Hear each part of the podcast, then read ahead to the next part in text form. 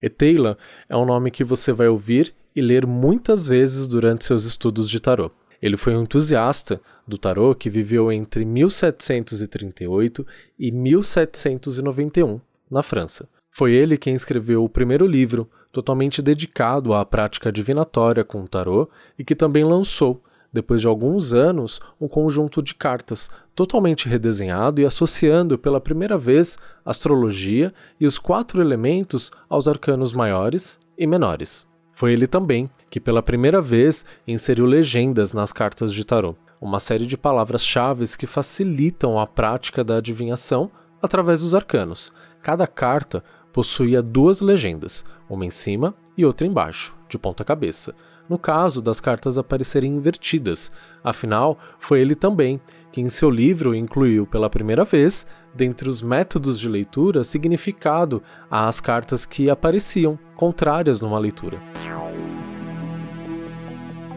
Meu nome é Diego Ponciano e essa é a sexta aula do curso de Introdução ao Tarô do Aloca Tarô Podcast. Bem-vindo! Se você ainda não me segue no Instagram, segue agora. Lá eu também posto conteúdo sobre tarô. E se você está gostando do curso, me ajuda, compartilha com alguém que você acha que vai gostar também. Eteila, apesar de pioneiro, é rodeado de controvérsias.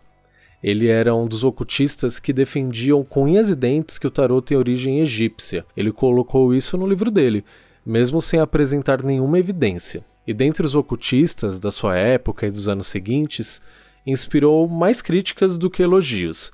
Ele era conhecido como oportunista que ganhou a vida como cartomante. Dentre os elogios está o fato de ele ter popularizado o tarô como nenhum outro e o transformado definitivamente numa ferramenta de adivinhação. Desde então, diferentes tarólogos incorporam em seus métodos a leitura de cartas invertidas, quando uma carta dentro de uma consulta de tarô aparece de ponta cabeça. No livro de Waite você encontra isso, no livro da Rachel Pollack você encontra, e até nos livros do, do Ney Naif aqui no Brasil você também encontra isso. As interpretações das cartas invertidas são desde algo completamente diferente de sua leitura na orientação correta até simplesmente um significado oposto ao original. Por exemplo, se na orientação correta o arcano diz sim, na invertida ele dirá não.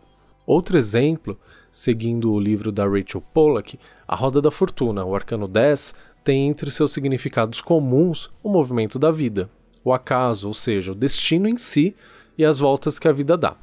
Quando invertida, segundo a autora, pode significar resistência à movimentação dessa roda, uma tentativa de impedi-la. Baseado ainda nesse exemplo do arcano 10, de pé ele indica movimento e nossa necessidade de aprendermos a deixar a vida fluir. Ou seja, ele já está dizendo o que ao contrário ele viria a dizer, que precisamos deixar fluir, que estamos resistentes, ou para não ficarmos resistentes. Os arcanos são extremamente complexos, todos, sem exceção, possuem diferentes facetas que, se só evidenciadas, se elas aparecerem de ponta cabeça, não faz muito sentido para mim. Se você acompanha meu trabalho e já ouviu meu podcast, principalmente quando falo dos arcanos maiores, sabe que os encaro de uma maneira bem abrangente e nunca precisei recorrer a cartas invertidas para dar significados mais expandidos para os arcanos. O Diabo, o arcano 15, é um ótimo exemplo. Por ser um dos mais complexos arcanos dos arcanos maiores, fica evidente que trabalhar com cartas invertidas é bem limitador. O diabo representa nossas sombras, isso a gente sabe. Mas isso é ruim? Depende. Qual é a pergunta? Quais são as demais cartas que estão na mesa ao lado dele? Ele está indicando que precisamos trabalhar nossas sombras ou controlarmos ela. Faz de conta que o consulente perguntou sobre uma amizade pois ele está sentindo dificuldade em se relacionar com um determinado amigo. Se o diabo aparecer, o arcano 15, pode significar que essa amizade é abusiva. Afinal, o diabo é todo carne, todo matéria, todo prazer. Pode significar também que é uma amizade superficial, por estar calcada apenas em valores mundanos, com pouco afeto. Pode ser um amigo que só quer ser sua companhia para sair, se divertir, e nada mais. Ou seja, não é alguém com quem você pode contar. A carta não precisa aparecer invertida para esses significados virem à tona, eles já estão impressos no arcano. Agora faz de conta que a pergunta é sobre um crush, sobre um namoradinho. O consulente e ele estão conversando, rola toda uma tensão, interesse de ambas as partes, aparentemente. Parece que ambos estão afim. E ele pergunta para você, tarólogo: vai rolar alguma coisa?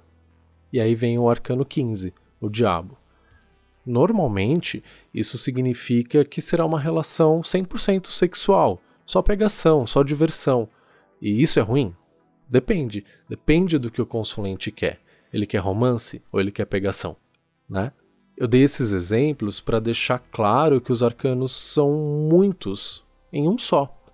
Conseguir ler suas facetas, positivas ou não, depende do quanto você está íntimo dele e do quanto você está atento às perguntas do seu cliente. Outra coisa importante é manter a mente aberta para receber e perceber novos significados que esse arcano pode ter ao longo dos seus anos de estudo sobre o tarô. Eu acho que com isso fica claro qual é a minha visão sobre as cartas invertidas. Quer dizer que eu sou contra? Não.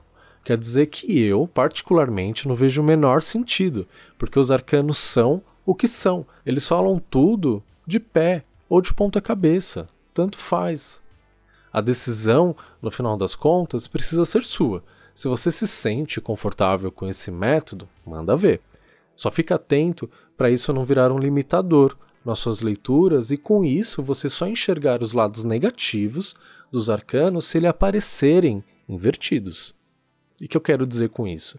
Que você pode acabar com esse método atribuindo alguns aspectos dos arcanos apenas quando eles aparecerem invertidos e deixando esses mesmos aspectos de lado quando eles aparecerem de pé. E eu acho isso muito problemático, muito limitador. Outro fator para eu não usar esse método é que eu mantenho as minhas cartas extremamente organizadas, elas nunca estão embaralhadas, a ponto de estarem de ponta cabeça no deck. Outra coisa que você precisa adotar na sua jornada arcana é a sua organização e o seu relacionamento com as cartas. Mas isso eu vou falar em outra aula lá para frente. E aí, nessa polêmica do mundo do tarô, você é do time cartas invertidas ou não? Me manda uma direct lá no Instagram para contar a sua experiência com as cartas invertidas. Eu contei aqui para você qual é a minha opinião, porquê da minha opinião, defendi aqui meu ponto de vista, eu quero saber também o seu lado. Como você opera, qual é o seu método, se você usa ou não cartas invertidas e como é a sua experiência com elas. Na próxima aula, eu vou falar sobre o seu primeiro tarô. Qual usar? Pode comprar ou tem que ganhar? Como consagrar, guardar e tudo mais. São muitas dúvidas, muitas delas eu recebo constantemente por mensagem e eu vou responder na próxima semana.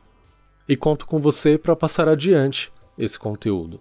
Como eu sempre falo aqui, eu não tenho nenhum retorno financeiro com esse trabalho de fazer os cursos e gravar esses podcasts. Eu faço por acreditar no que eu tenho para compartilhar com você e na importância que essa mensagem tem. Então, quando você compartilha, comenta, curte, me indica para um amigo, é um jeito de você me apoiar, mesmo que não seja financeiramente. Um outro jeito disso acontecer, de você apoiar o meu trabalho, é fazer uma consulta comigo. Nesse período de distanciamento social, de quarentena, eu tenho atendido por telefone. Então, para marcar, é só me chamar no Instagram através de uma direct ou mandar um e-mail para alô@aloucatarô.com.br e a gente marca um horário.